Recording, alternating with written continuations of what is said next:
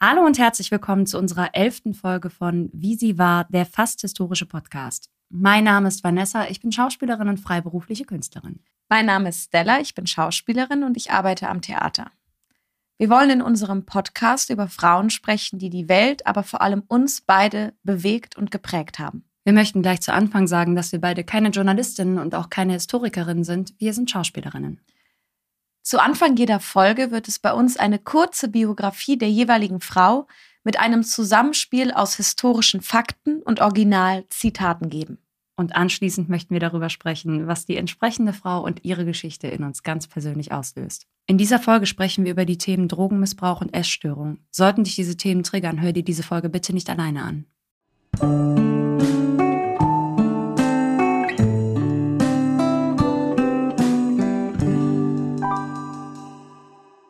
So wie Amy Winehouse am 14. September 1983 im Londoner Stadtteil Southgate geboren wurde, so lebte sie ihr Leben lang. Schreiend, laut und um sich tretend. Das sagt zumindest ihr Vater Mitch. In der Familie Winehouse sind alle beisammen. Mama, Papa, Amys Bruder Alex, ihre Oma und ihr Stiefoper, während Omas Plattenspieler das Haus mit alten Jazzplatten beschallt. Und Amy immer mittendrin. Das mag sie am liebsten. Sie tanzt und tobt und das oftmals etwas wilder, als es den Eltern recht ist. Ich würde sagen, dass Jazz meine eigene Sprache ist. Ich höre auf niemanden. Außer vielleicht auf mein inneres Kind. Amy ist 18 Monate alt, als ihr Vater sich in eine Arbeitskollegin verliebt. Doch Mitch Winehouse verlässt seine Frau Janice zunächst nicht. Es wird ganze acht Jahre dauern, bis Amy und Alex sehen, wie ihr Vater ihre Mutter für eine andere Frau verlässt. Doch irgendwie geht es immer weiter und die Familie versucht die Trennung bestmöglich zu handeln. Die Kinder bleiben bei der Mutter und der Vater richtet für die Wochenenden ein Zimmer in der neuen Wohnung ein. Während ihr Bruder Alex wütend auf seinen Vater ist, scheint Amy die Trennung augenscheinlich gut zu verkraften. Du bist immer noch mein Papa und Mama immer noch meine Mama. Was gibt es da zu reden? Später wird sie in ihren Songs auf die Trennung der Eltern zurückblicken. In Liedern wie What Is It About Man auf ihrem Debütalbum Frank verarbeitete sie Wunden, die tiefer sitzen, als es dem Teenager angemerkt wurde. Einst war er ein Familienmensch. Ich würde es niemals aus erster Hand zugeben, aber ich mache genau die gleiche Scheiße, die meine Mama hasste. Ich kann nicht anders, als mein freudsches Schicksal zu demonstrieren. Mein Alibi, dir den Typen zu klauen, ist, dass sich die Geschichte wiederholt. Amy ist zwar laut, beschönt die Dinge selten und redet immer Klartext. Ihre tiefsten Gedanken jedoch hält sie in ihrem Tagebuch fest. Ihre Beobachtungen sind scharf und präzise, ihre Texte direkt und ehrlich. Meine Mutter hat uns als Kinder allein großgezogen. Sogar als mein Vater noch bei uns lebte, war er nie da. Er war einfach nie da. In den wichtigen Dingen fehlte er. Ich meine, nicht bei Schulveranstaltungen, sondern wenn wir nicht ins Bett wollten. Er war nie da, um zu sagen, hört auf eure Mutter, wissen Sie? Das hätten wir gebraucht. Aber er sagte, dass er arbeiten muss. Und all meine Songs sind sehr persönlich. Ich kann nicht die Geschichte erzählen, ohne sie selbst erlebt zu haben. Es sind oft traurige Erfahrungen, aber ich belasse es nicht dabei. Ich baue immer eine Pointe ein damit meine Texte anders sind. Mit ihrer direkten Art, die sich später auf ihren Alben wiederfinden wird, stößt sie auf ein Schulsystem, das von Amy ganz andere Dinge verlangt. Stillsitzen, leise sein, etwas lernen, was sie nicht interessiert. Schule ist immer ein Thema, selten ein erfreuliches. Die Schule wird sie mehr als einmal wechseln müssen. Ich habe mich selbst betrogen, als wüsste ich es vorher. Ich habe dir gesagt, dass ich Probleme mache. Du weißt, dass ich nicht gut bin. Amys Familie liebt die Musik. Doch sie möchte mehr als nur Jazzplatten hören, mitsingen und für ihre Oma performen, die mit strahlenden Augen die Auftritte ihrer Enkelin im Wohnzimmer bejubelt. Die Oma eröffnet den Eltern, die Neunjährige auf eine Theaterschule zu schicken.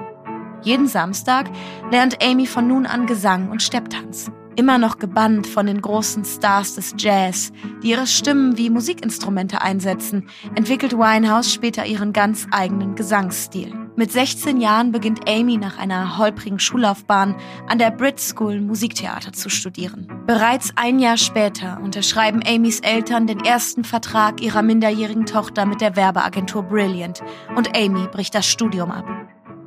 Ich werde nicht berühmt.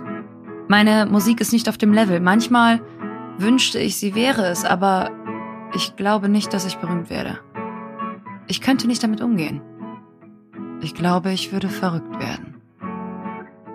Amy soll sich täuschen. Sie soll berühmt werden. Ihr eigener Stil, ihre tiefe Soulstimme und Texte sind außergewöhnlich.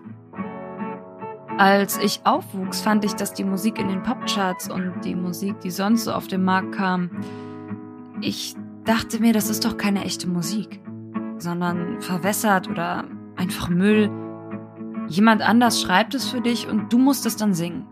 Das ist heutzutage irgendwie normal, aber ich habe angefangen, Musik zu schreiben, um mich selbst herauszufordern. Zu sehen, was kann ich schreiben?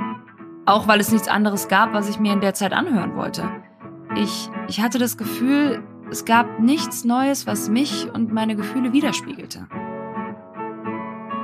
Aus dem britisch-jüdischen Mädchen mit der großen Schnauze, die zunächst nur in kleinen Jazzbars auftritt, wird nach dem Album Frank ein nationaler und durch den Erfolg von Back to Black ein internationaler Star.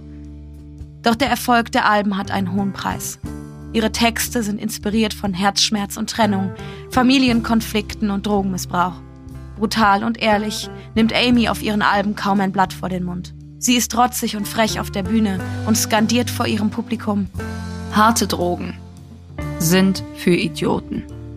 Amy nennt diese Drogen chemisches Zeug. Ihre eigene Sucht zu Cannabis und Alkohol verharmlost sie dabei. Amy greift zur Flasche, als der Druck wächst, die Konzertsäle größer werden und das Lampenfieber übermächtig wird. Freunde und Familie raten das erste Mal zu einem Entzug. Amy versucht es, gibt aber nach nur wenigen Tagen auf. 2005 lernt Amy in einer Kneipe Blake Filder Civil kennen. Sie verliebt sich, obwohl Blake eigentlich vergeben ist. Ich liebe dich. Sehr. Aber es genügt nicht. Du liebst Koksen und ich liebe es zu puffen. Das Leben ist wie eine Pfeife. Und ich bin eine kleine Münze, die im Inneren der Wände hoch und runter rollt. Wir haben uns bloß mit Worten verabschiedet und ich starb etwa hundertmal. Und du gehst zurück zu ihr. Und ich gehe zurück zu uns. Das Dreiergespann entwickelt sich zu einer On-Off-Beziehung zwischen Blake und Amy. Mal sind sie zusammen, mal schreibt Amy über ihre Trennung, mal nehmen sie zusammen Drogen, das Zeug, das Amy noch verteufelt hat, mal verfallen sie in einen Rausch, streiten sich, schlagen um sich und versöhnen sich wieder. Er geht weg. Er nimmt sich den Tag und die Sonne geht unter, aber ich bin erwachsen und meine Tränen werden von alleine trocknen. Amy gelangt in einen Strudel aus Selbstzerstörung, den keiner mehr stoppen kann. Sie ist abgemagert. Ihre Bulimieerkrankung und ihre Drogensucht verschlimmern sich. Bei jedem Auftritt wirkt sie zerbrechlicher. Ihre Leistung auf der Bühne nimmt ab. Ihr Vertrauen in ihr Talent schrumpft. Der nationale Durchbruch mit Back to Black im Jahre 2006 kam mit der großen Katastrophe im Gepäck. Amy mutiert zum Skandalmädel und erlebt Spott und Hohn in der Öffentlichkeit. Sie und Blake werden zum Drogenpaar der Presse, das sich berauscht im Urlaub trauen lässt. 2007 liegt Amy das erste Mal bewusstlos mit einer Überdosis in der gemeinsamen Wohnung. Ein Zusammenbruch in der Weltöffentlichkeit. Wieder scheitert der Entzug. Sie versuchen mich in den Entzug zu stecken, aber ich habe Nein, Nein, Nein gesagt. Ja, ich bin abgestürzt, aber wenn ich wieder aufsteige, werdet ihr es merken. Ich habe keine Zeit dafür. Und Solange mein Vater sagt, mir geht's gut, versuch mich doch in den Entzug zu schicken. Ich werde nicht gehen. Schlussendlich der Zusammenbruch. Blake kommt ins Gefängnis und Amy verfällt immer mehr den Drogen. Die Grammy-Verleihung in den USA kann sie aufgrund ihres Drogenmissbrauchs und dem Einreiseverbot in die Staaten nur von London per Videoschalte aus beiwohnen. Fünf Grammys gewinnt Amy für das Album Back to Black. 2008 trennt sich Amy von Blake und scheint von den Drogen wegzukommen. Sie nimmt sich eine Auszeit auf der Karibikinsel St. Lucia. Hier kommt Amy nicht an Heroin und Crack und der Alkohol ersetzt diese aufkommende Lücke. 2011 kündigt ihr Management ein Comeback an und plant eine Welttournee. Doch Amys Bühnenauftritte werden immer bizarrer. Die Presse betitelt die vollberauschte Winehouse als peinlich und unzumutbar. Die Fans sind enttäuscht und das Management stoppt die Tour nach nur einem Auftritt in Europa. Beim Auftakt am 18. Juni 2011 in Belgrad betritt Amy betrunken und verspätet die Bühne. Sie singt unter Tränen, schwankt und wirkt gebrochen. Nur einen Monat später wird Amy Winehouse in ihrem Londoner Apartment tot aufgefunden. Sie starb an einer Alkoholvergiftung.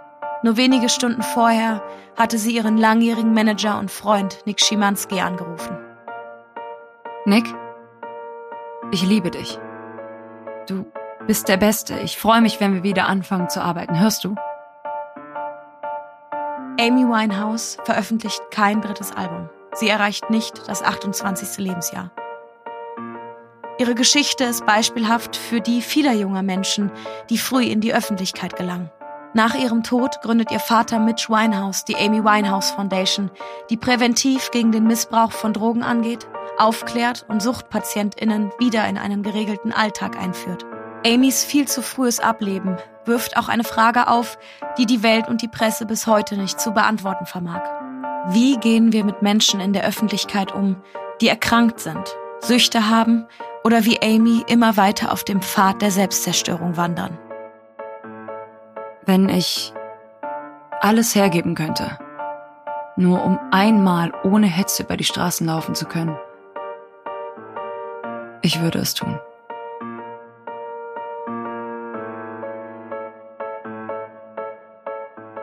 Ich muss wirklich zum ersten Mal sagen, dass ich mich gerade sehr neutral fühle, weil ich mich nicht ganz traue, einen, eine richtige Meinung über Amy zu bilden. Aber ich fange mal mit meinem Partyfact an, weil ich muss ehrlich zugeben, dass es mir sehr schwer gefallen ist, einen über sie zu finden. Also einen, den ich auch wirklich warmherzig erzählen kann, weil irgendwie alles, was ich gelesen habe und dachte, das wäre mein Partyfact, wurde leider ein bisschen mir dann die Illusion geraubt. Also, und zwar ist mein Partyfact, dass Amy Winehouse eigentlich dafür vorgesehen war, den Song für den James Bond-Film Ein Quantum Trost zu produzieren. Ich dachte mir, boah, cool, das ist für mich, Künstler, die den James Bond-Song singen dürfen, ist für mich wie so ein Ritterschlag. Und das fand ich irgendwie cool, dass sie das machen durfte.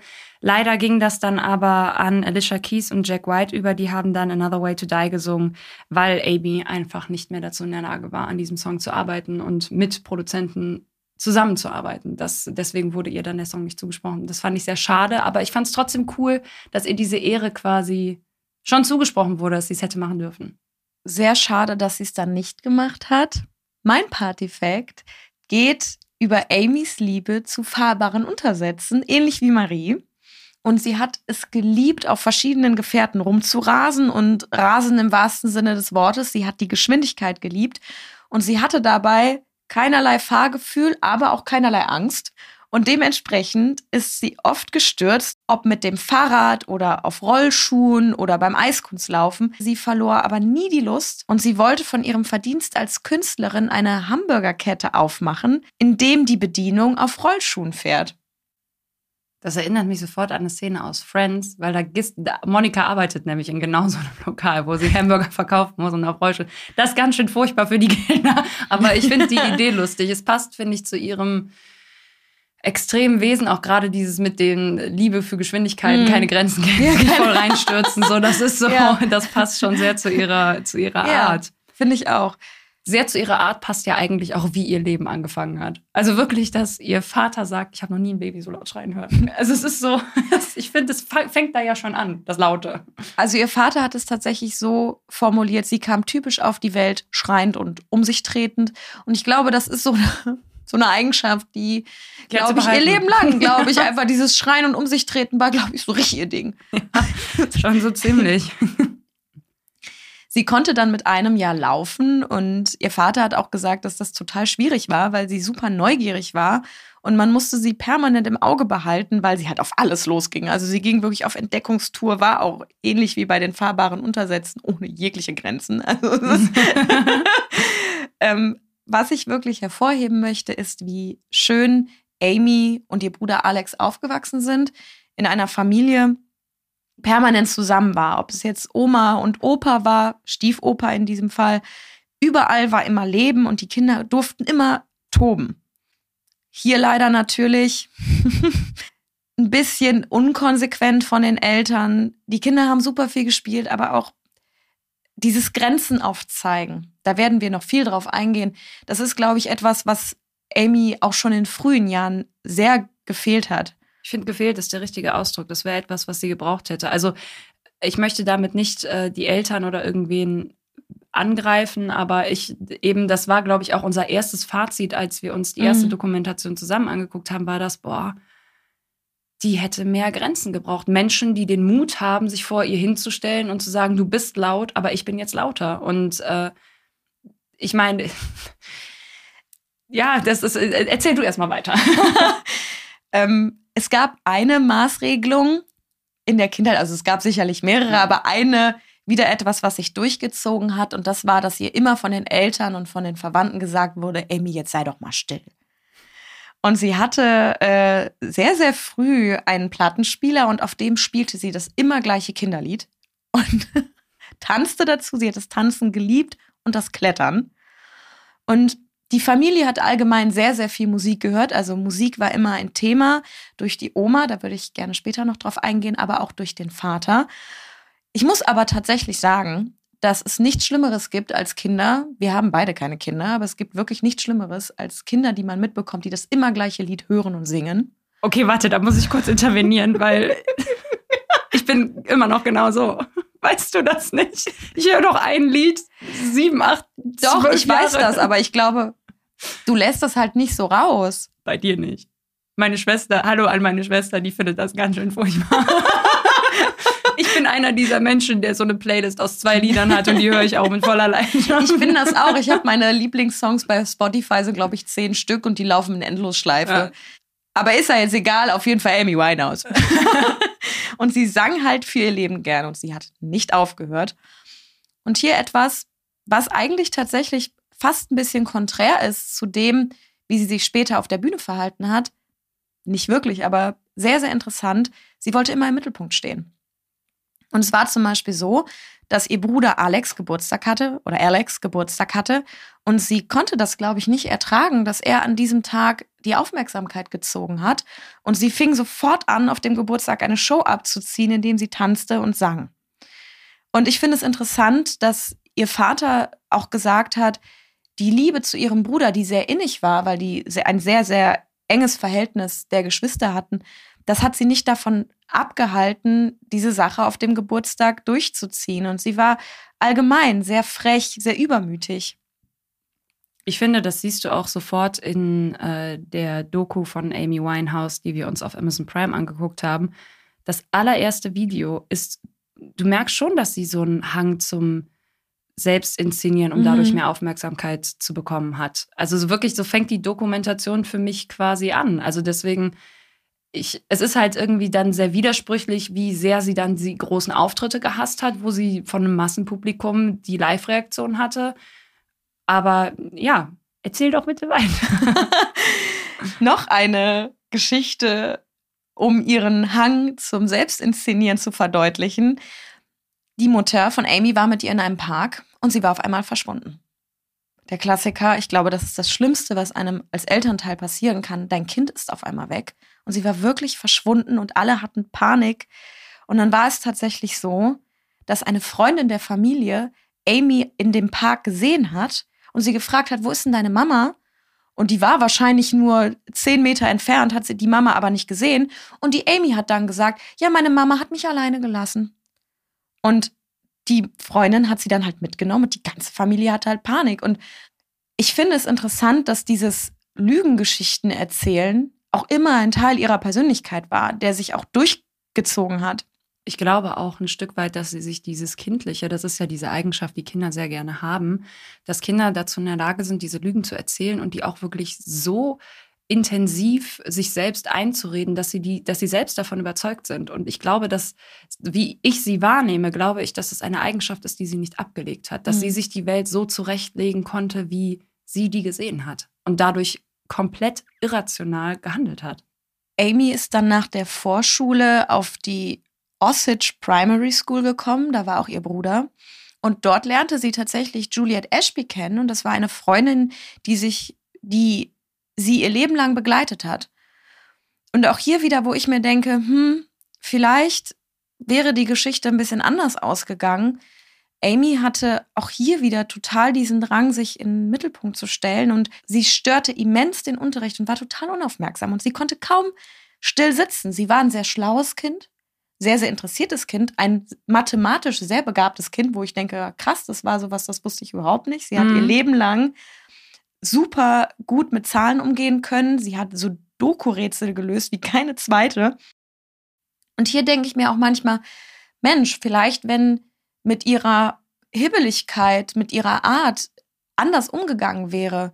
Schade, dass sie da irgendwie, dass da nicht so sehr drauf eingegangen wurde. Es wurde drauf eingegangen, aber nicht im Sinne von, wir versuchen da eine Lösung zu finden, dass du lernen kannst, Kind, sondern immer halt dieses, immer alles so ein bisschen durchgelassen. Sie hat vielleicht auch nicht komplett in dieses Schulsystem reingepasst. Das ist ja oft ein Thema, dass ja. Kinder dann da dann nicht richtig erkannt, nicht richtig gefördert werden können oder so. Aber ich meine, sie hat ja auch wirklich einige Schulwechsel hinter sich gehabt. Mhm. Egal, ob das jetzt ein Verweisen seitens der Schule war oder ein einvernehmliches, äh, die Eltern und die Schulleitung sagen, vielleicht sollten wir da nochmal einen anderen Weg einschlagen. Ihre Lehrerin hat später gesagt, dass Amy ein Kind war, das ihr Herz auf der Zunge getragen hat. Wenn sie glücklich war, hat man es erfahren und leider auch umgekehrt. Wenn sie unzufrieden war, hat man es sehr laut mitbekommen. Ich meine, ihre Songs sind ja nichts anderes. Ja, richtig. Ja, das stimmt. Auch im sehr, sehr frühen Alter merkt man die Liebe zur Musik. Und wir haben ja eben schon kurz von Juliette gesprochen, das ist einer ihrer besten Freundinnen. Und Juliette und sie liebten zum Beispiel TLC und sie liebten verschiedene Background-Sängerinnen von Bands, die eigentlich einen männlichen Lied haben. Und sie haben sich wie diese Background-Sängerin gekleidet und sie gründeten ihre Rap-Gruppe Sweet and Sour. Und man kann ja mal raten, wer was war. Also Haha. Juliet war sweet und Amy war sauer. Ich bin total überrascht. Das habe ich nicht kommen sehen. Jetzt zu einem Kapitel, das Amy auch in ihren Songs später verarbeitet hat und sie, glaube ich, ihr Leben lang begleitet hat. Und das ist die Trennung der Eltern 1992. Der Vater war schon länger in eine Kollegin verliebt, aber er blieb bei der Familie. Er hat später selbst gesagt, er glaubt nicht, dass es so schlau war, aber es kam ihm damals als sinnvollste Lösung vor, weil er seine Frau Janice auch wirklich geliebt hat, aber die Liebe zu der Kollegin Jane hat überwogen und er hat die Familie dann verlassen. Aber da muss man wirklich dazu sagen, dass ähm, wir hier nicht von, der hat sich verliebt und dann ist er noch ein, zwei Jahre bei der Familie geblieben, sondern er ist wirklich acht, neun Jahre noch da geblieben. Und das ist wirklich, wirklich lang.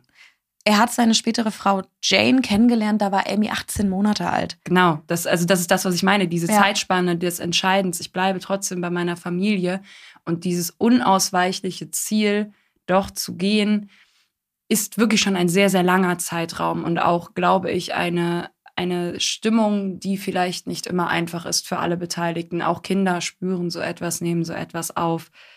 Schwierig.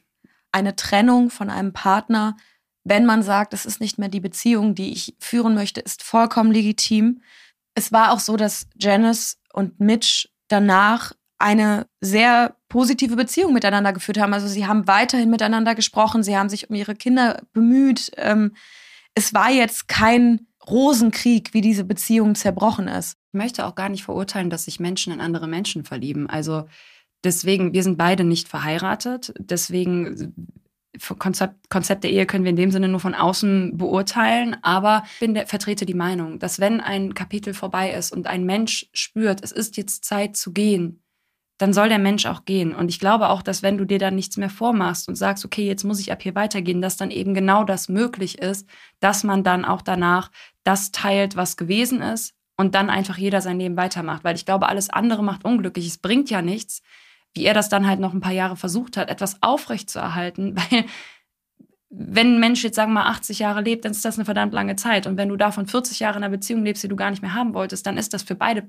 beide Parteien nicht schön. Deswegen, ich verurteile nicht, dass der Vater gegangen ist, um Gottes Willen. Ich finde es halt ein bisschen schwierig, wie es dann gewesen ist. Aber da fehlt mir auch, ich war nicht da. Deswegen kann ich da nicht ganz drüber urteilen. Aber ich glaube, mein Standpunkt ist deutlich. Ja. Mitch hat danach auch gesagt, dass ähm, die Liebe zu Janice, seiner Frau, immer noch bestand, aber irgendwann die, die Verliebtheit zu Jane einfach überwogen hat. Und ich glaube, er hat tatsächlich diese acht Jahre für sich selber gebraucht, um diesen Schritt zu gehen. Da kann sich ja jeder selber sein, sein Urteil drüber fällen. Genau. Der Vater fühlt sich daraufhin schuldig und er fängt an, die beiden Kinder ein bisschen zu verhätscheln und kauft Geschenke und gibt ihnen relativ viel Taschengeld. Der Klassiker. Und der Klassiker. und beide Kinder haben auch ein Zimmer beim Papa. Also die Beziehung zum Vater bleibt bestehen. Ich glaube, es ist sogar ein bisschen, das ist ja oftmals auch, wenn Paare sich trennen, so, dass die Beziehung zum Elternteil das geht, sogar fast ein bisschen besser wird, weil eben die Zeit, die du da mit deinem Papa verbringst oder mit deiner Mama, je nachdem, in Amys Fall der Papa, das ist eine bewusste Zeit. Mhm. Man weiß dann, ich bin am Wochenende beim Papa, der Papa weiß, am Wochenende kommen meine Kids. Und dann ist das unsere Zeit. Und dann ist das nicht dieses, oh, ich komme jetzt heute von der Arbeit mhm. und habe eigentlich den Kopf voll und sowas ich glaube, dass dadurch das Wort Quality Time nochmal ganz anders geschrieben wird, dass ein Kind unter dem Verlust des Vaters, wenn er aussieht, leidet. Ne? Um Gottes Willen, darüber möchte ich nichts sagen, aber ich glaube, ich glaube, empfinde das so, dass die Zeit mit den Eltern manchmal sogar schöner werden kann. Manchmal. Das sind alles mhm. immer Einzelfälle, man muss die einzelnen Sachen betrachten. So war es aber tatsächlich auch bei Amy. Also sie hat zu ihrem Vater, obwohl sie, wie gesagt, die Trennung später auch in Liedern verarbeitet hat, ein gutes Verhältnis. Zu beiden Elternteilen eigentlich ein relativ gutes Verhältnis. Welches Detail ich an ihrer Familie aber mag, das wollte ich noch kurz einwerfen, bevor wir äh, weiter voranschreiten, ist, was ich an Alex so mag, ist, dass er ihr quasi die ersten Zupfer auf der Gitarre beigebracht hat. Dass er ihr das Gitarrespielen nahegelegt hat. Eigentlich hätte sogar das mein Partyfact sein sollen, jetzt wo ich es ausspreche, weil ich merke, dass das etwas ist, das ich einfach sehr schön finde, weil das dieses familiäre zeigt und sie einfach so viel, wie wir das auch gesagt haben, durch ihre Familie musikalisch geprägt wurde. Aber von außen, wie gesagt, wir stecken nicht drin, aber von außen sehe ich da sehr viele schöne Dinge von familiären Aspekten ja. und Details. Auch ein musikalischer und familiärer Einfluss war ja die Oma. Die, Cynthia. genau, die Mutter von Mitch, die ein riesen Jazz-Fan war und auch ein richtiger kleiner Jazz-Groupie war. Die war nämlich mit dem Jazzmusiker Ronnie Scott zusammen, bevor sie äh, ihren Mann geheiratet hat. Und die Oma von Amy hat ihr immer von der Jazz-Szene erzählt. Und Amy ist halt voll drauf abgefahren und war zum Beispiel ein riesengroßer Fan von Ella Fitzgerald. Und die Oma war der größte Fan von Amy. Und sie war immer überzeugt, dass Amy irgendwann berühmt wird. Die Oma, wie wir das ja auch schon angerissen haben, war für sie ja auch wahnsinnig wichtig. Und sie hat ihr auch ein Tattoo gewidmet. Und das ist ähm, ich meine, Amy hat viele Tattoos gehabt, aber trotzdem ist das ja ein Schritt, einem Menschen ein Tattoo zu widmen. Und das, äh, sie hat ja auch dann unter dem Verlust der Oma, als die Oma dann gestorben ist, sehr, sehr gelitten. Also, wie gesagt, Familie hatte bei ihr einen hohen Stellenwert. Und das liest man eigentlich aus allem heraus. Und auch, dass die Familie da gewesen ist. Also, es war auch die Idee der Großmutter, sie dann auf die Susie Earnshaw Theatre School in Nord-London zu schicken. Und Amy ging da jeden Samstag hin und lernte Gesang und vor allem auch Stepptanz. Was mich sehr überrascht hat, weil man bisschen Amys spätere Bühnenpräsenz kennt. Und das meine ich gar nicht abwertend, man würde ihr jetzt nicht gerade Körperkontrolle oder Anmut nachsagen, umso interessanter, dass sie wirklich eine sehr gute Stepptänzerin war. Vor allem, weil wir ja jetzt die Königin der äh, sich selbst inszenieren, weil sie Tänzerin war, schon besprochen haben. äh, also, also jetzt mal wirklich im Vergleich zu Audrey, wie die ihren Körper und auch eben diese Vorbildung des Tanzes genutzt hat. Und Amy hat darauf halt gar nicht zurückgegriffen. Sie war auch nicht der Typ, um Gottes Willen, die zwei kannst du wirklich nicht vergleichen. Nein. Aber einfach äh, dieses, wie du das sagst, es ist einfach sehr überraschend, wie sie das gar nicht benutzt hat auf der Bühne. Ja, die Techniken, die sie ja gelernt hat im Tanzen. Ja. Aber Amy arbeitet wirklich hart an der Schule und sie spricht auch für ihre erste Rolle vor, bekommt sie aber nicht. Lag vor allem daran, weil sie ein Lied in der falschen Tonart gesungen hat. Und die Oma war so erzürnt, dass Amy die Rolle nicht bekommen hat, dass sie danach wirklich auf den Regisseur losgegangen ist. Und das zeigt auch ein bisschen, wie ähnlich Amy und die Oma sich eigentlich sind und dass die Omi auch der Amy immer so ein bisschen alles hat durchgehen lassen. 1994 kommt Amy dann auf die Ashmole School, wie ihr Bruder Alex, und Juliet kommt auch mit und wieder einmal stört Amy radikal den Unterricht. und die beiden, also Juliet und Amy, waren wirklich so ein kleines Duo Infernale. Also die waren so schlimm und so laut, dass man sie tatsächlich trennen musste und in verschiedene Klassen stecken musste. Und ich muss selber, ich finde, dann reflektiert man sofort seine, seine eigene Schulzeit. Und es gab wirklich diese Mädels, die saßen immer, meine ich gar nicht abwertend, die Mädels saßen immer in den letzten beiden Reihen, haben immer gestört. Und ich mochte die auch super gerne, ich mag sie auch immer noch gerne. Aber das war schon echt anstrengend. Und ich weiß, dass ich selber einfach mir gedacht habe, boah, Mädels, bitte. Also Amy und ich wären in der Schulzeit, weiß ich nicht, ob wir befreundet gewesen wären. Ich kann darüber ganz ehrlich sagen, wären wir nicht. Also das äh, meine ich, das meine ich gar nicht äh, abwertend in diesem Sinne, dass wir haben es ja auch schon bei Margarete und so immer mal wieder gesagt, dass wir das nutzen, dieses, hm, wären wir persönlich klargekommen. Ich weiß für mich, Amy und ich wären nicht klargekommen. Nee. Die, alleine dieses sehr laute, sehr radikale, ähm, randalierende. Frei Schnauze vor allem auch. Das, da wäre ich äh, als junge Vanessa nicht so gut mit klargekommen. Schule war einfach nicht so ihr Ding. Obwohl sie, wie wir eben schon angesprochen haben, eine große Begabung für Mathematik hat und sie liebte Gedichte. Und sie hatte auch sehr, sehr früh ein sehr gutes, beobachtendes Auge, was ich sehr an ihr schätze, Alltagssituationen und bestimmte Dinge sich zu merken, und dann hat sie diese Sachen in ein kleines Notizbuch geschrieben und so sind auch tatsächlich viele ihrer Songs entstanden. Sie hatte dann auch in der Schule ihren ersten Auftritt und auch hier, der war so semi-gut. Und der Vater sagte auch, oh, ich weiß nicht, ob ich nochmal zu einem Auftritt von ihr will. Dann hatte sie einen weiteren Auftritt und da war sie wirklich echt überragend, also überdurchschnittlich gut. Und daraufhin bewirbt sich Amy auf eigene Initiative hin an einer Theaterschule. Das ist die Theaterschule Sylvia Young. Sie bleibt drei Jahre auf der Schule und wie hätte es anders sein können, sie rebelliert weiterhin. Sie beharrt zum Beispiel auf ihren Nasenringen, auf ihren, auf ihre Art einfach. Sie ist weiterhin rebellisch, weiterhin aufbrausend und, und andererseits bietet die Schule ihr aber auch das erste Mal Spielraum, so zu sein oder das zu machen, was sie gerne machen möchte.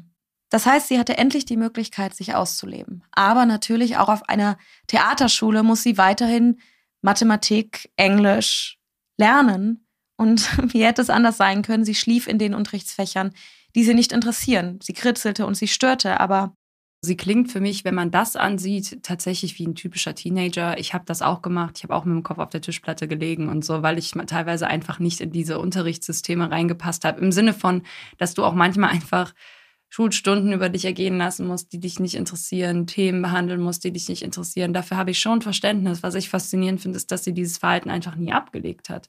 Und eben, wie wir das auch immer wieder sagen, dass eben von außen betrachtet wenig Konsequenzen aus diesem Verhalten gezogen wurden. Und dann kam es natürlich zu, wo sich das Internet, die Quellen etwas streiten. Ist sie geflogen von der Schule? Ist sie gegangen worden? Ist sie gegangen? Man weiß es nicht. Ich bin für dieses Einvernehmliche. Genau. für die einvernehmliche Trennung. Der Vater sagt, ähm, sie ist nicht geflogen. Die Eltern nahmen sie von der Schule in der Hoffnung, dass sie auf einer regulären Schule einen besseren akademischen Abschluss machen würde.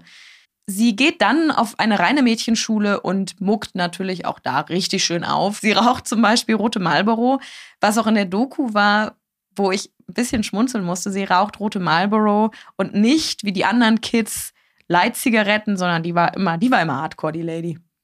Naja, also auch wenn sie lange gesagt hat, dass sie kein Interesse an harten Drogen hatte, hat die aber auch wirklich einen sehr, sehr starken Hang dazu gehabt, von Anfang an. Die hat ja eine Offenheit für all diese Substanzen gehabt, die ich zum Beispiel einfach nie verspürt habe. Deswegen ja. finde ich das immer faszinierend. Ich, ich weiß nicht, wie das ist, wenn dieser wahnsinnige Druck auf dir lastet, aber sie hat diesen Hang zu Substanzen, auch illegalen Substanzen, sehr schon gehabt, als sie, als nicht der Druck da, der Öffentlichkeit ja. da gewesen ist. Mit 16 entscheidet Amy sich dann gegen das Abitur und geht auf die Brit School in London, um Musiktheater zu studieren. Und hier hat sie natürlich endlich die finale Möglichkeit, sich auszudrücken in ihrer Kunst. Sie bleibt aber tatsächlich kaum ein Jahr. Sie hat die Zeit aber sehr genossen. Sie ist nur so kurz geblieben, weil sie dann ja wirklich sich komplett auf ihre Musikkarriere konzentriert hat. Dann würde ich sagen, kommen wir jetzt zur musikalischen Karriere, die sich dann langsam entwickelt hat. Wir haben es in der Biografie schon angesprochen. Durch ihren besten Freund Tyler James, den sie von der Sylvia Young School kennt, Tyler ist selber ein Soul-Sänger, er singt in Bars und in Clubs und er arbeitet mit Nick Schimanski zusammen. Und durch Tyler lernt Amy Nick und die PR-Agentur Brilliant Ausrufezeichen kennen. und durch diese Bekanntschaft kommt Amy dann tatsächlich ins Musikgeschäft und unterschreibt ihren ersten Vertrag mit der PR-Agentur. Und die Eltern gründen daraufhin eine Firma, weil Amy ist noch nicht volljährig und darf dementsprechend keine Verträge unterschreiben. Die Firma gehört aber zu 100 Prozent Amy. Ich finde, das zeigt ja auch wieder, dass sie nicht allein gewesen ja. ist. Also sie hat, ja, sie hat auch viel aus eigener Kraft und um Gottes Willen, die hatte eine Wahnsinnsstimme und ein tolles Talent, aber sie war nicht allein. Nein. Das ist wie bei Emma Watson, da haben die Eltern auch das Geld vermittelt. Emma Watson ist auch nicht durchgedreht. Emma Watson ist ja auch der Wahnsinn. Ja. Sie fängt dann ja auch an, mit äh, Nick Schimanski zusammenzuarbeiten. Jemand, der in ihrem Leben dann ja auch einen wichtigen Stellenwert hat, auch wenn sie sich oft äh, mal auch dagegen gewehrt hat, aber wogegen hat sie nicht rebelliert und sich gewehrt. Aber das ist die Zeit, wo sie aufeinandertreffen. Auch hier wieder eine kleine Anekdote aus Amys Leben. Bei dem ersten Zusammentreffen und bei der Vertragsunterschreibung mit der Marketingagentur IMI wollte sie gar nicht hingehen, weil sie sagte, sie ertrage es nicht, mit so vielen Anzugsträgern in einem Raum zu sitzen. Und ähm, sie hat das erste Treffen schon versäumt. Beim zweiten Treffen wurde sie ein bisschen gezwungen. Und Nick war mit ihr unterwegs und hat gesagt, Mädel, du musst dahin, das ist deine Chance. Und auch hier, da möchte ich wirklich da möchte man Amy ja wirklich schütteln, dass sie das nicht hat. Also wirklich, wie kann man denn so anti sein? Ja, ich bin zu cool für die Anzugsträger, ich gehe da jetzt nicht hin. Sie hat halt das, was mich an ihr, muss ich ehrlich sagen, auch sehr stört. Sie hat halt diese absoluten Rockstar-Allüren, die ja. ich, es tut mir leid, überhaupt nicht leiden kann. Die hat sie von Anfang an an den Tag gelegt. Also, die hatte ein Wahnsinnstalent. Die hat eine super Stimme. Die ist total aufgefallen. Die ist, die hat grandiose Songs geschrieben, das möchte ich alles gar nicht ähm, unter den Teppich kehren. Aber die hat ja von Anfang an, die hat sich ja bei diesem ersten Treffen schon verhalten, als wäre sie Michael Jackson himself. Also so von der Wichtigkeit ihrer Person her. Sie hat sich, finde ich, halt sehr oft geäußert, geäußert, als wäre sie, mag jetzt hart klingen, aber als wäre sie was Besseres. Und sie, sie wollte ja auch was von den Menschen. Sie wollte ins Musikgeschäft, sie wollte sich ausdrücken mit der Musik und das nicht nur für sich im kleinen Rahmen, sondern sie wollte, sie wollte damit was erreichen, sie wollte das zu ihrem Lebensinhalt machen. Und es tut mir leid, diesen Weg kannst du nur gehen, wenn du dann auch mit manchen Menschen einen Handschlag eingehst. Das und sind, das sind nun mal dann teilweise auch Anzugsträger, weil das sind dann Business- und Geschäftsmenschen und keine Vollblutkünstler. Das sind ja auch, Amy wäre so ein Mensch, der sagt, der Mainstream ist scheiße. Also quasi alles, was kommerziell ist, ist Kacke. Also heißt wäre, Bullshit. das hat sie ja, wortwörtlich das, sie gesagt. Es, genau, sie hat es gesagt und das sind dieses, wo ich denke so, das ist genauso wie sie sagen, Helene Fischer ist scheiße. Als deutsches Beispiel jetzt, Helene Fischer ist eine grandiose Künstlerin, die eine Bühnenpräsenz sucht, die Welt, also die eine Bühnenpräsenz hat, die Weltniveau ist. Und Amy Winehouse würde sich da hinstellen, ja, als scheiß kommerziell. Und ich mag dieses Anti-Kommerzielle einfach nicht. Und das hat Amy von Anfang an, dass sie sagt, mm, alles, was nicht. Ich verstehe, dass sie diese Jazzbegeisterung hat. Und sie hat auch selber irgendwann ihre Musik auch an die Popkultur angepasst und an die Charts, weil sie halt gesagt hat, Jazz hat auch was sehr, sehr Elitäres. Aber sich über seine Musik, über andere zu erheben und zu sagen, ich habe da gar keinen Bock drauf, das ist wie bei uns in der Branche. Ich kann das nicht leiden, wenn, wenn Künstler andere Kunst in dem Sinne mit erhobener Nase abwinken und abwerten. Ja. Das ist einfach, es tut mir leid, ein toller Jazz- oder Soul-Musiker kann nicht über einen Hip-Hop-Musiker urteilen. Du kannst sagen, ich kann mit der Kunstrichtung nichts oder mit der Musikstilrichtung nichts anfangen. Ich kann mit Musical nichts anfangen, ich kann mit Schlager nichts anfangen, aber du kannst nicht mit erhobener Nase sagen, dass das schlechte Künstler sind, weil es tut mir leid, vielleicht denken die über dich genau das Gleiche, weil die mit deiner ja, Form richtig. der Musikinterpretation nichts anfangen können. Und das kann ich sowohl, muss ich sagen, an ihr mag ich das nicht, aber das kann ich auch bei sämtlichen Formen von Künstlern oder, oder Menschen nicht leiden, wenn die halt meinen, das, was ich mache, ist das einzig Wahre und alles andere ist. Ähm, es ist auch. Guten Tag, mein Name ist Lars Eidinger und ich verkaufe Kunst für 7000. das bleibt drin. Nein, nein, nein, das bleibt nicht drin. Ich finde, es ist auch dieses absolut Undankbare, wofür manche Menschen ihr Leben lang kämpfen, so ein Treffen zu bekommen und sie sagt, ich habe da keinen Bock drauf.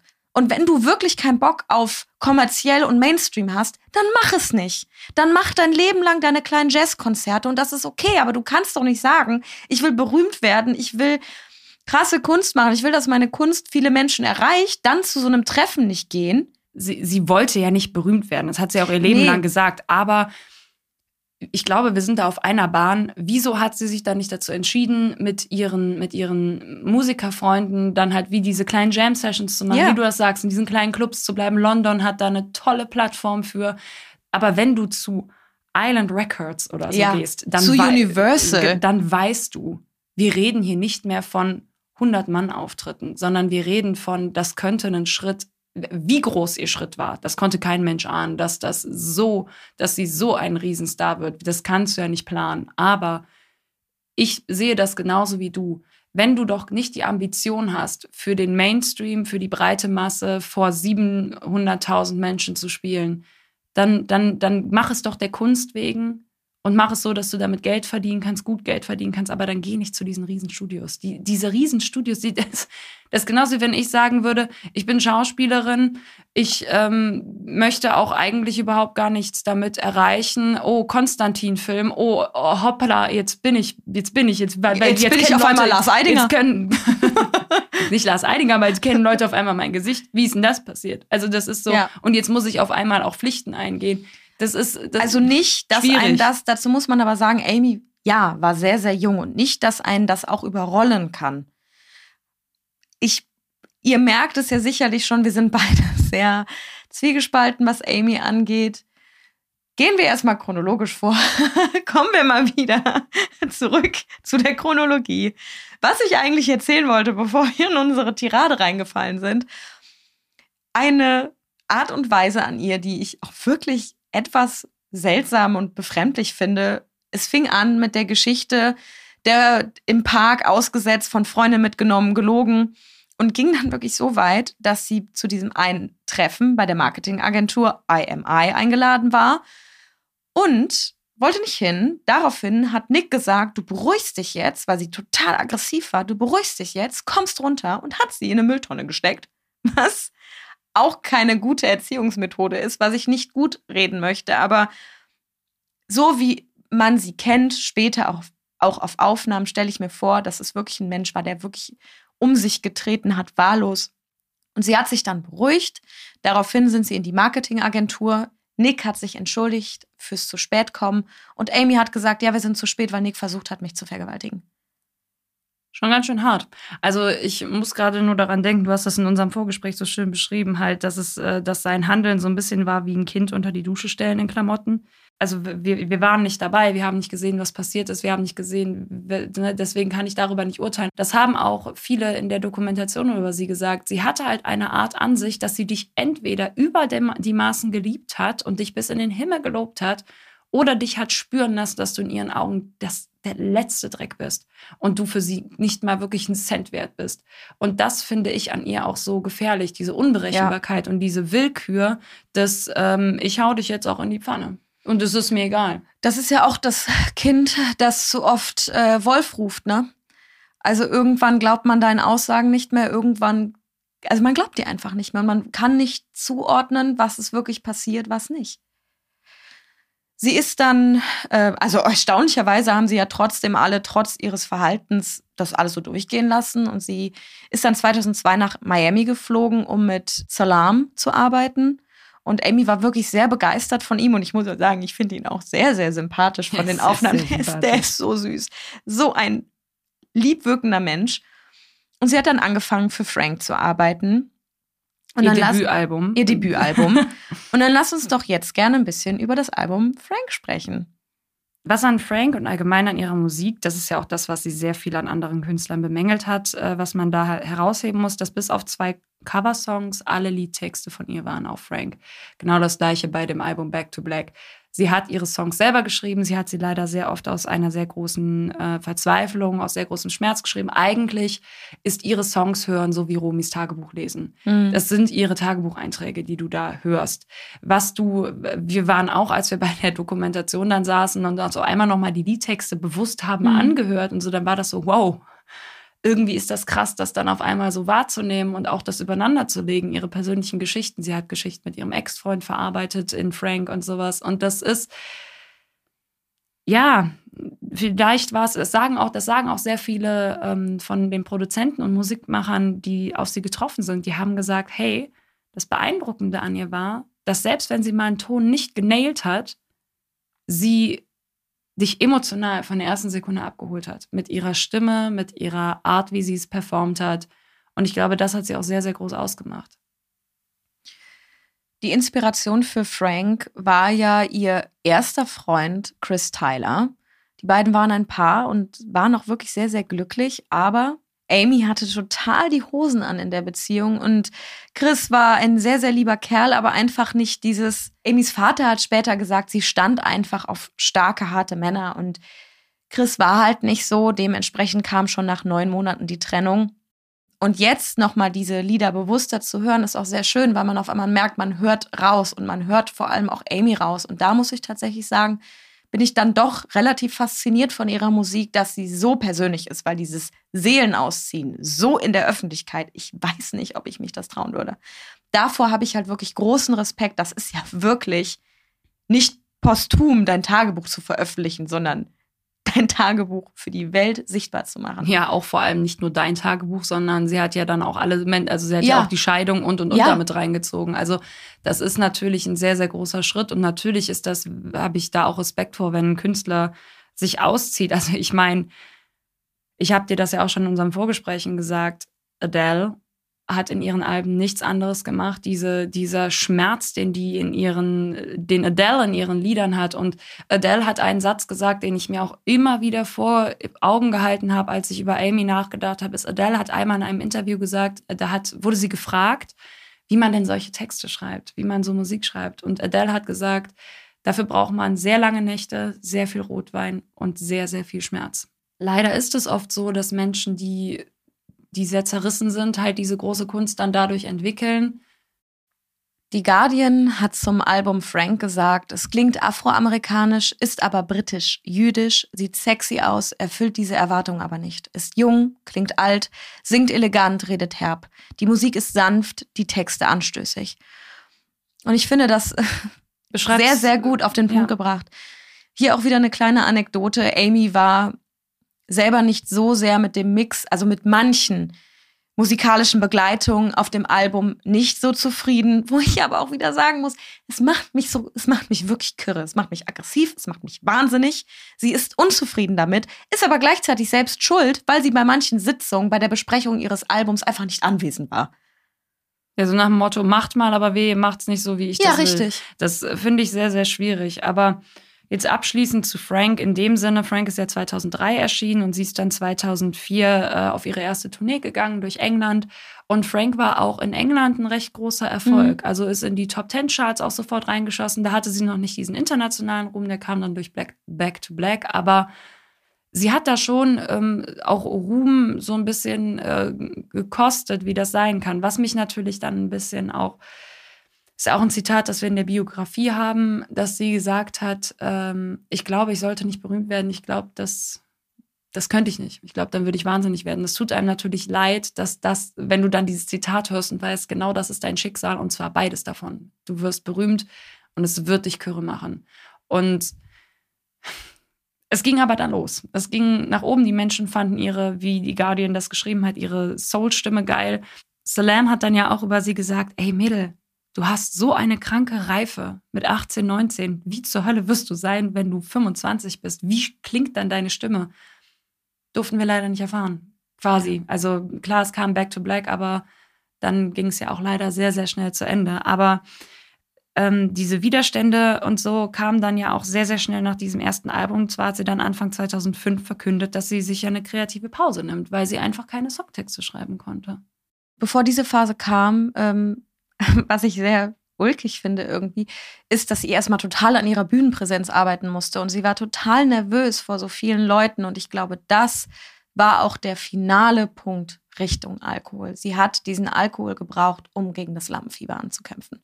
Der Druck wächst und der Alkoholkonsum ist immer weiter gestiegen. Ich habe da einen sehr, sehr ähm, guten Satz gelesen, den ich mir rausgeschrieben hatte, und zwar der internationale Durchbruch kam mit der großen Katastrophe im Gepäck.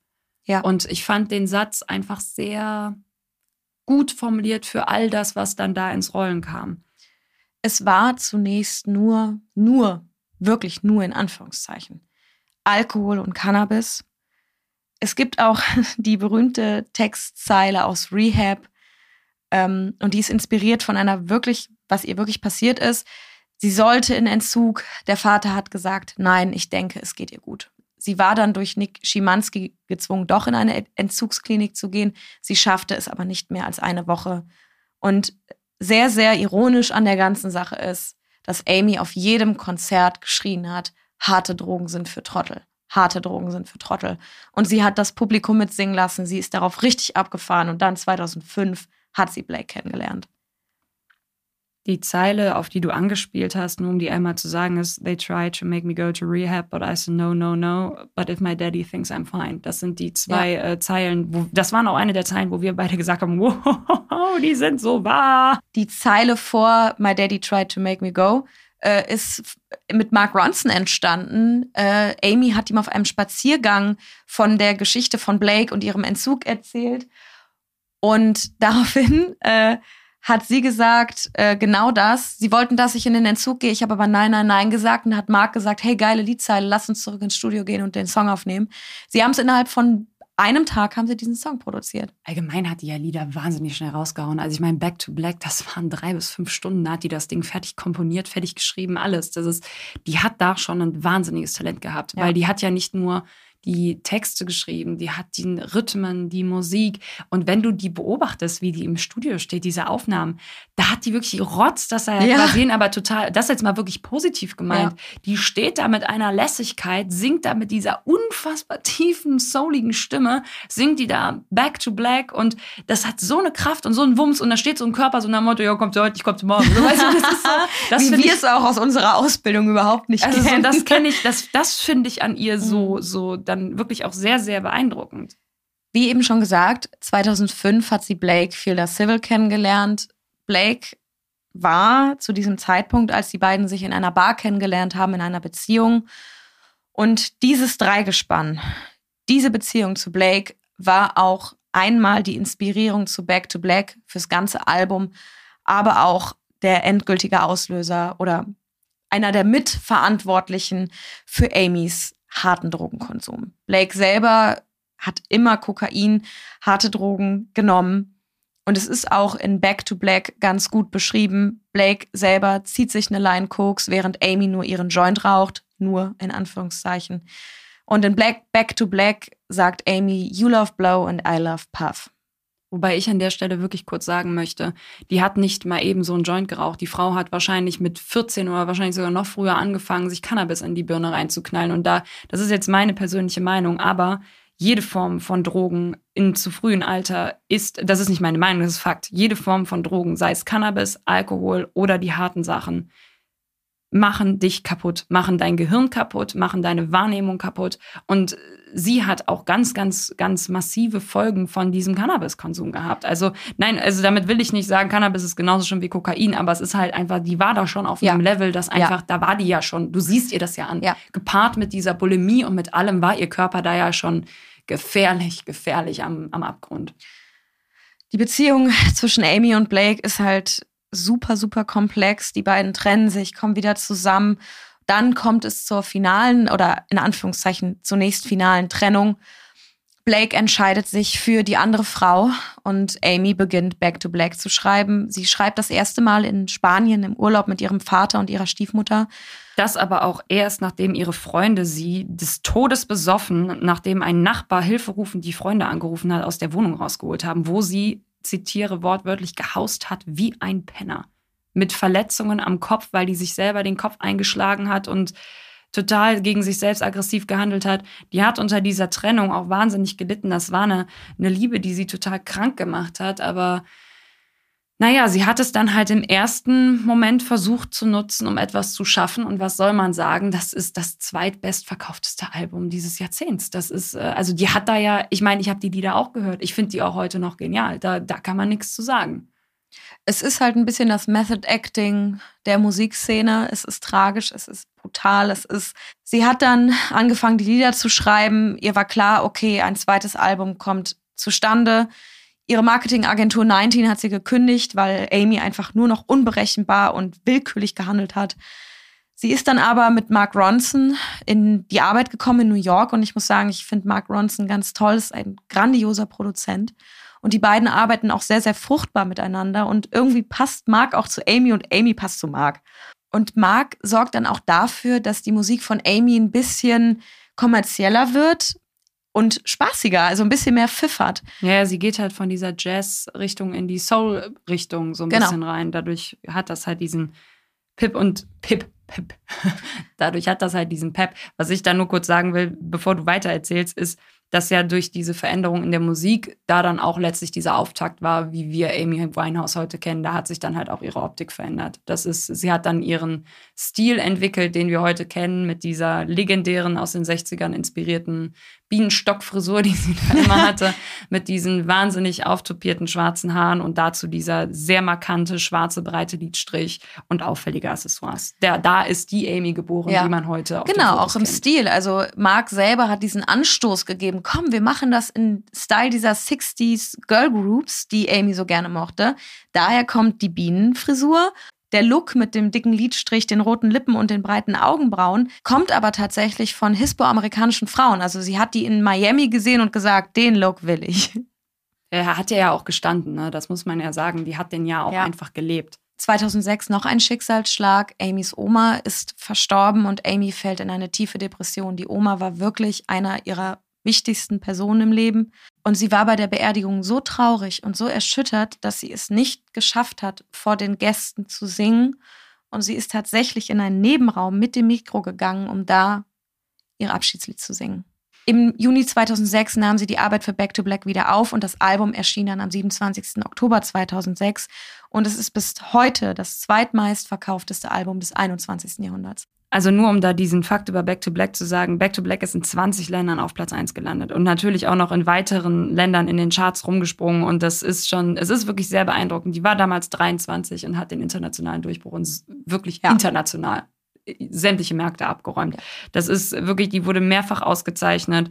Da äh, können wir dann gleich kurz äh, sagen, beziehungsweise ich sage es jetzt schon, die wurde mit den Grammys ausgezeichnet. Dieses Album wurde hochgradig ähm, wurde das ausgezeichnet und gewertschätzt. Aber das war auch ein Punkt, ich sage den jetzt, weil er einfach jetzt schon da ist. Und das ist wirklich ein so ein Punkt, wo ich denke, okay, das ist wenigstens mal eine Konsequenz. Aufgrund ihres massiven Drogenmissbrauchs oder Drogenkonsums hat Amerika gesagt, du kommst hier nicht rein. Ja. Deswegen kommst du auch nicht zur Verleihung. Irgendwie sie hat die so Preise trotzdem gekriegt, aber halt einfach über einen Livestream. Sie saß in London und äh, irgendwie ironisch, dass die USA die ersten sind, die Konsequenzen ziehen. Also zumindest irgendwie kennt man das nicht so von denen. zumindest ein bisschen ich finde halt, wir haben das schon tausendmal gesagt mit den Konsequenzen, aber ich finde, ähm, das würde ich mir allgemein von der, von der Audience wünschen, nicht nur in Bezug auf Amy Winehouse, sondern allgemein. Wenn ein Künstler, egal wie großartig seine Kunst ist, so Scheiße abzieht in seiner Vorbildsfunktion im Sinne von Drogenmissbrauch und es tut mir leid, auch Auftritten, die nicht in Ordnung sind, besoffenes Auftreten auf ausverkauften Konzerten, da muss daraus eine Konsequenz in meinen Augen sein, dann darf der Mensch auch nicht ausgezeichnet werden, weil du zeichnest das Verhalten damit gleichzeitig ja. auch aus und das finde ich nicht das ist sehr richtig. verwerflich, ja. Ähm, Amy und Blake haben dann geheiratet und ich glaube, das war wirklich so der das endgültige Hingeben dieses Drogenkonsums, diesem Leben, seinen Körper zu opfern, alles, das ganze Wesen.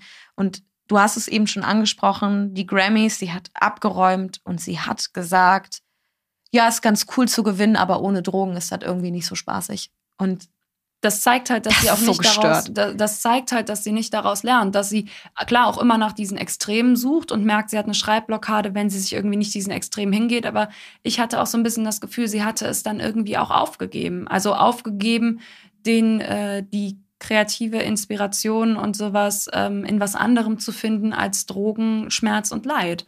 Das hatte ich, das so kommt es für mich rüber, wenn die da sitzt und sagt, ich habe sechs Grammys, aber ohne Drogen ist es scheiße wo du, wo du, wo die gerade noch eine Visumssperre bekommen ja. hat. Also das ist. Es ist halt immer die Frage, die man sich generell auch in unserem Beruf stellen muss, ist es noch Kunst, jetzt auf unseren Beruf bezogen, ist es noch Kunst, wenn ich wirklich meinen Körper, mich selber, alles dafür opfer? Oder hat die Welt dieser Frau einfach nur beim Sterben zugesehen? Und ich finde es so brutal, dass die Medien das dann natürlich auch noch bis zum Geht nicht mehr ausgeschlachtet haben. Und auf einmal war es super cool, sich über Bulimie und Drogenkonsum lustig zu machen. Und ich muss sagen, ja, Amy hat da wirklich komplett die Kontrolle verloren. Ich will ihr Handeln da gar nicht rechtfertigen. Es ist, ich will sie da auch nicht für verachten, aber ich möchte doch schon sagen, dass die Medien sich so daran zerfressen haben. Und ich weiß es noch, wir sind beide Generation Bravo kaufen. Eigentlich ist jede Generation Generation Bravo kaufen. Nur im Moment ist es irgendwie ein bisschen digital. Was ich, was wirklich, die war ja in jeder Bravo Ausgabe und immer nur mit Drogenkonsum und Absturz. Und ich denke mir, ich habe das mit 12, 13, 14 gelesen.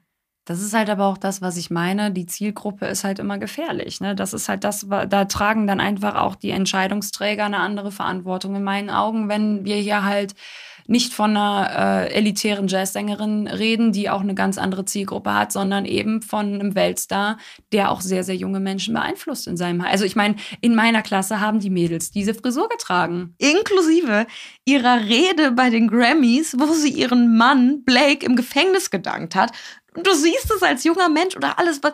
Es tut mir leid, das so zu sagen, aber diese Frau hat ab diesem Zeitpunkt, ab dem Drogenkonsum, nicht mehr in die Medien gehört. Und ich finde, wir müssen einen anderen Umgang mit Prominenten finden, die so dermaßen eskalieren. Wir müssen aufhören, Menschen dafür zu feiern, dass sie anders sind, Drogen konsumieren, gegen, und ich meine nicht gegen Konventionen verstoßen, die sowieso abgeschafft gehören. Aber es kann doch nicht sein, dass wir Menschen für etwas feiern, was nur respektlos ist. Ja, also ich, ähm, ich möchte auch diesem Idioten von Blake äh, keinen Raum widmen. Da bin ich ganz ehrlich. Ich glaube, es ist auch sehr, sehr deutlich, was für eine Meinung wir von diesem Kerl haben. Ich meine, er ist dann ja auch in den Knast gekommen. Sie haben sich dann scheiden lassen.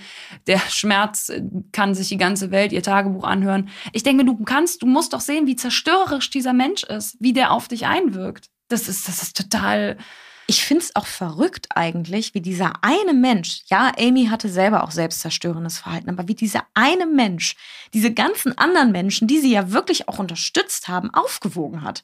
Also wie dieser eine Mensch dann auf einmal so eine Macht hat über Amy, dass es egal ist, was Freunde, Familie, die sie immer unterstützt haben, sagen. Und vor allem, und das muss man jetzt mal wirklich sagen, sie hat Hilfsangebote bekommen, sie hatte die Unterstützung und alle standen bedingungslos hinter ihr. Die wenigsten haben gesagt, wir lassen dich jetzt fallen. Bis zum Ende. Bis zum ja. Ende standen die Freundinnen und die Freunde, die sie bis zum, die, die, die immer da waren, die standen bis zum Ende da. Die haben zwar so Sätze gesagt wie ich liebe dich, aber das, was du wirst, kann ich nicht leiden. Was vollkommen legitim ist, das auch zu sagen in der, in dem Wahn, den, den sie sich dann gegeben hat. Aber sie hat mehrere äh, Entzugssachen angefangen, abgebrochen, mit Blake zusammen Entzugssachen angefangen. Das ist das Dümmste, was ich jemals gehört habe. Wo auch die Behandlungen, Behandlungsstätte gesagt haben, du kannst ein Paar zusammen nicht therapien, therapieren. Dieser Idiot hat dann auch noch so Aussagen gekräftigt, wie ich gehe da nur hin für Amy zu diesen Entzugssachen, aber die Drogen werde ich ganz bestimmt nicht aufgeben. Dann sind, also jetzt mal wirklich auch nochmal zu den Medien, dieser, dieser massive Drogenkonsum, da sind Videos von ihr in den nationalen Nachrichten gelaufen, wo die Crack raucht und wo sie dann sagt, so what, weiß auch jeder, dass ich Drogen nehme. Ach so, und deswegen ist das cool, deswegen können wir dem Raum geben, deswegen ist das in Ordnung. Nein, ist es nicht. Und ich denke da wirklich immer an diese absolut junge Zielgruppe. Ja. Und auch an alle, so viele Leute, die das triggert. Das ist eine Verantwortung, denn es hat für mich auch nichts mit Pressefreiheit zu tun. Amy wurde am Ende und sowohl von den Medien als auch von ihren Managern und so, ich habe mich schon sehr darüber aufgeregt in den Vorgesprächen, wurde als pure Einnahmequelle genommen und gesehen und dadurch wurde sowohl auf das Bild in der Öffentlichkeit gepfiffen als auch auf ihr persönliches Wohlergehen. Diese Bilder aus Belgrad sind wirklich tiefst verstörend. Dieses letzte Konzert, bevor sie gesagt hat, es funktioniert nicht mehr oder bevor das Management gesagt hat, es funktioniert nicht mehr, das ist tiefst, tiefst verstörend. Da gehen wir jetzt noch einmal ganz kurz drauf ein. Sie hat in St. Lucia in der Karibik gelebt, wollte da eigentlich nur ein paar Wochen bleiben, hat da dann aber ein paar Monate draus gemacht, hat da, glaube ich, auch wieder versucht, Kraft zu, zu sammeln, zu sich selbst zu finden und, und dann dann, das war eigentlich der Abschuss vom Ende. Sie wollte dann am Ende ein Konzert geben als Dankeschön, weil sie da so gastfreundlich behandelt wurde. Dieses Konzert wurde auf Seiten des Managements aufgrund von technischen Problemen abgebrochen. Das Echo aus dem Publikum und aus den Journalisten, die anwesend waren, haben gesagt, was da passiert war, war einfach nur peinlich. Sie hat die Texte nicht mehr gewusst. Sie hat Texte abgebrochen, Songs abgebrochen. Es tut mir leid, ich bin gelangweilt. Also, da, es gibt ja Videoaufnahmen davon. Das ist, ich meine, Zeitalter YouTube, das ist alles online. Und dann eben das besagte Konzert, von dem du gerade gesprochen hast, der Auftakt zur großen, großen, großen Tournee. Dieses Video von Belgrad, diese Geschichten von diesem Open-Air-Konzert. 20.000 Menschen. Die steht da in einer Körperhaltung von einem kleinen, eingeschüchterten Kind, zeitgleich total trotzig, ist ganz offensichtlich bedröhnt von keine Ahnung was allem, singt nicht richtig, wo, wo ich wirklich sagen muss, mir ist egal wer, aber wieso hat da nicht nach spätestens zehn Minuten irgendwer gesagt, Licht aus, Strom aus, alles aus? Man hat sie nicht mehr beschützt. Sie war eine Einnahmequelle. Eigentum der, genau, man hat, sie war eine Einnahmequelle und sie war auch frei für jeglichen Hohn und für jeglichen Witz. Dass sie, die Frau war schwer bulimiekrank.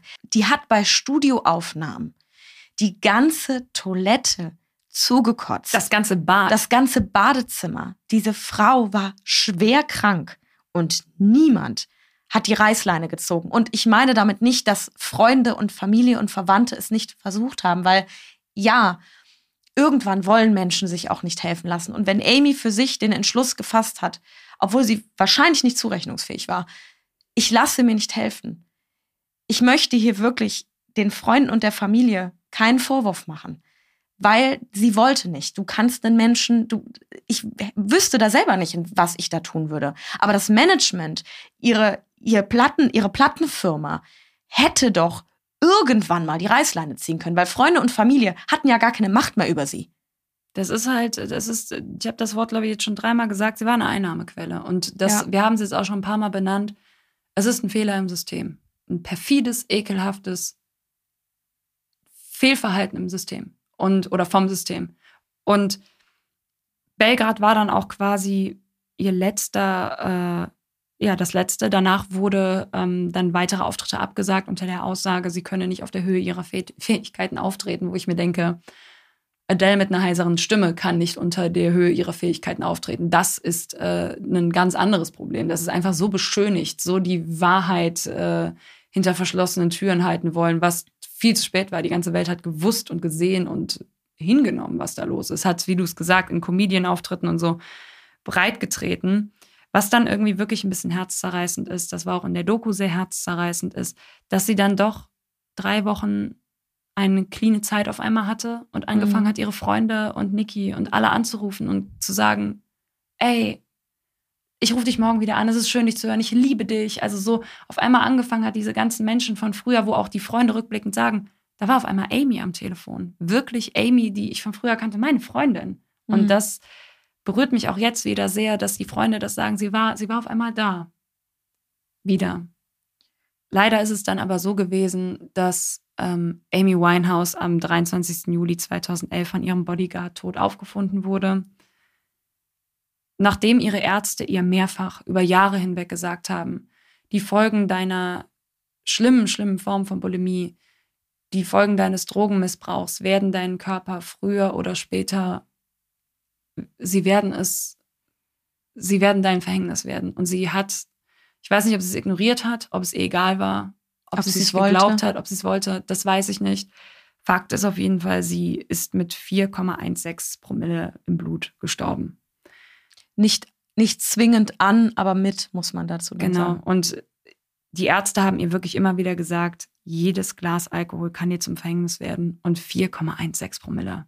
Das ist nicht das nur ein Glas Alkohol. Wirklich, das ist, ich, ich habe Berichte gelesen, da werden von drei Flaschen Wodka in ihrer Wohnung und so erzählt, die man gefunden hat, leer getrunkener und sowas. Also, das sind unterschiedliche Berichte. Fakt ist auf jeden Fall diese Zahl 4,16. Sie wurde dann beigesetzt in London und das Schöne ist aber, dass ihr Vater versucht hat oder ihre Familie versucht hat, aus all dem was Schönes zu machen und, und was Gutes zu machen, um daraus für die Welt zu lernen und hat dann eben die Amy Winehouse Foundation gegründet. Und diese Foundation legt halt ihren Fokus auf Musiktherapie und vor allem auf Kinder mit Drogenproblemen und Menschen mit Drogenproblemen. Und sie konzentrieren sich dabei nicht nur auf England oder die Vereinigten Staaten, sondern sie haben auch eine Abteilung quasi, die heißt Amy's Gift to St. Lucia. Das sind Musikschulen in diesen Gegenden. Wie gesagt, sie arbeiten viel über Musik, weil das auch in Amy's Sinne ist, aber sie klären auf über Drogenmissbrauch, sie klären auch auf, warum Kinder und Jugendliche Drogen verfallen. Und dann gibt es eben Amy's Place, wo bis zu 16 Frauen immer nach ihren Therapien und nach ihren Entzugsaufenthalten dort wieder zurück ins Leben finden können. Die haben dann da ihr eigenes Apartment in Amy's Place und finden so zurück ins Leben. Und da wurden auch sehr, sehr viele wieder in die Gesellschaft eingegliedert. Und da muss ich sagen, das zeigt auch, dass aus ihrem tragischen, tragischen, furchtbaren Fall gelernt wurde. Zumindest, dass Menschen versuchen, daraus zu lernen. Was nimmst du von Amy mit? Schwierig. Sehr, sehr schwierig ich glaube tatsächlich, dieses, wir müssen unbedingt daran arbeiten, wie wir mit Menschen umgehen, die Probleme haben, in der Öffentlichkeit vor allen Dingen. Meiner Meinung nach, habe ich jetzt mehrfach gesagt, nehme ich mit, dass in meinen Augen man Menschen nicht auszeichnen darf, die so massive Probleme haben, weil du es dadurch verherrlichst. Und vor allen Dingen nehme ich mit, dass keine Kunst dieser Welt rechtfertigt, dich gegen alle Regeln zu verhalten. Wie ist es denn bei dir? Amy ist eine Persönlichkeit, die ist viel Opfer, aber auch viel Täter. Das finde ich sehr, sehr interessant. Es ist irgendwie schwierig, einen Lichtblick in diesem Leben zu sehen. Und das meine ich jetzt gar nicht abwertend. Das ist nur, wenn man diese Biografien liest, wenn man die Dokus sieht, sehr, sehr belastend, sehr, sehr schwer. Und ich bin auch froh, dieses Thema jetzt abschließen zu können mit diesem Podcast. Ja, es hat mich sehr aufgewühlt. Und ähm, ich bin auch froh, dass wir diese Folge gemacht haben. Ich bin froh, mich mit Amy beschäftigt zu haben. Und ich nehme neben dem, was du gesagt hast, auch mit, dass die Art und Weise, sich auszudrücken, dass sie keine Scham davor hatte, ihre Seele hinzulegen und zu sagen, macht damit, was ihr wollt, Öffentlichkeit. Da habe ich große Achtung vor. Und das ist ein Schritt, den viele Künstler, glaube ich, nicht gehen können oder Angst haben, ihn zu gehen, weil man sich so verletzlich macht und sie war bereit, sich verletzlich zu machen für ihre Musik und für ihre Kunst und das, da habe ich große Achtung vor. Ich danke dir wie immer für das Gespräch. Ich danke euch fürs Zuhören. Unsere Folgen werden immer länger. ich bin gespannt, wie lang unsere nächste Folge wird. In unserer nächsten Folge widmen wir uns einer Frau, die wie Margarete, wie viele Frauen, die wir schon hatten, gegen alle Widerstände, alle überrascht hat. Wir werden über Helen Keller sprechen und ich freue mich schon drauf, über sie ich zu reden. Ich auch. Und dann würde ich sagen, bis zum nächsten Mal. Folgt uns wie immer gerne auf unseren Social Media Kanälen visivar.podcast, Facebook und Instagram und schreibt uns gerne Apple-Rezensionen oder Nachrichten an visivar.web.de oder eben über die Social Media Kanäle. Das war's von meiner Seite. von meiner auch. Bleibt von den Drogen fern, Kinder. Alles klar. Tschüss.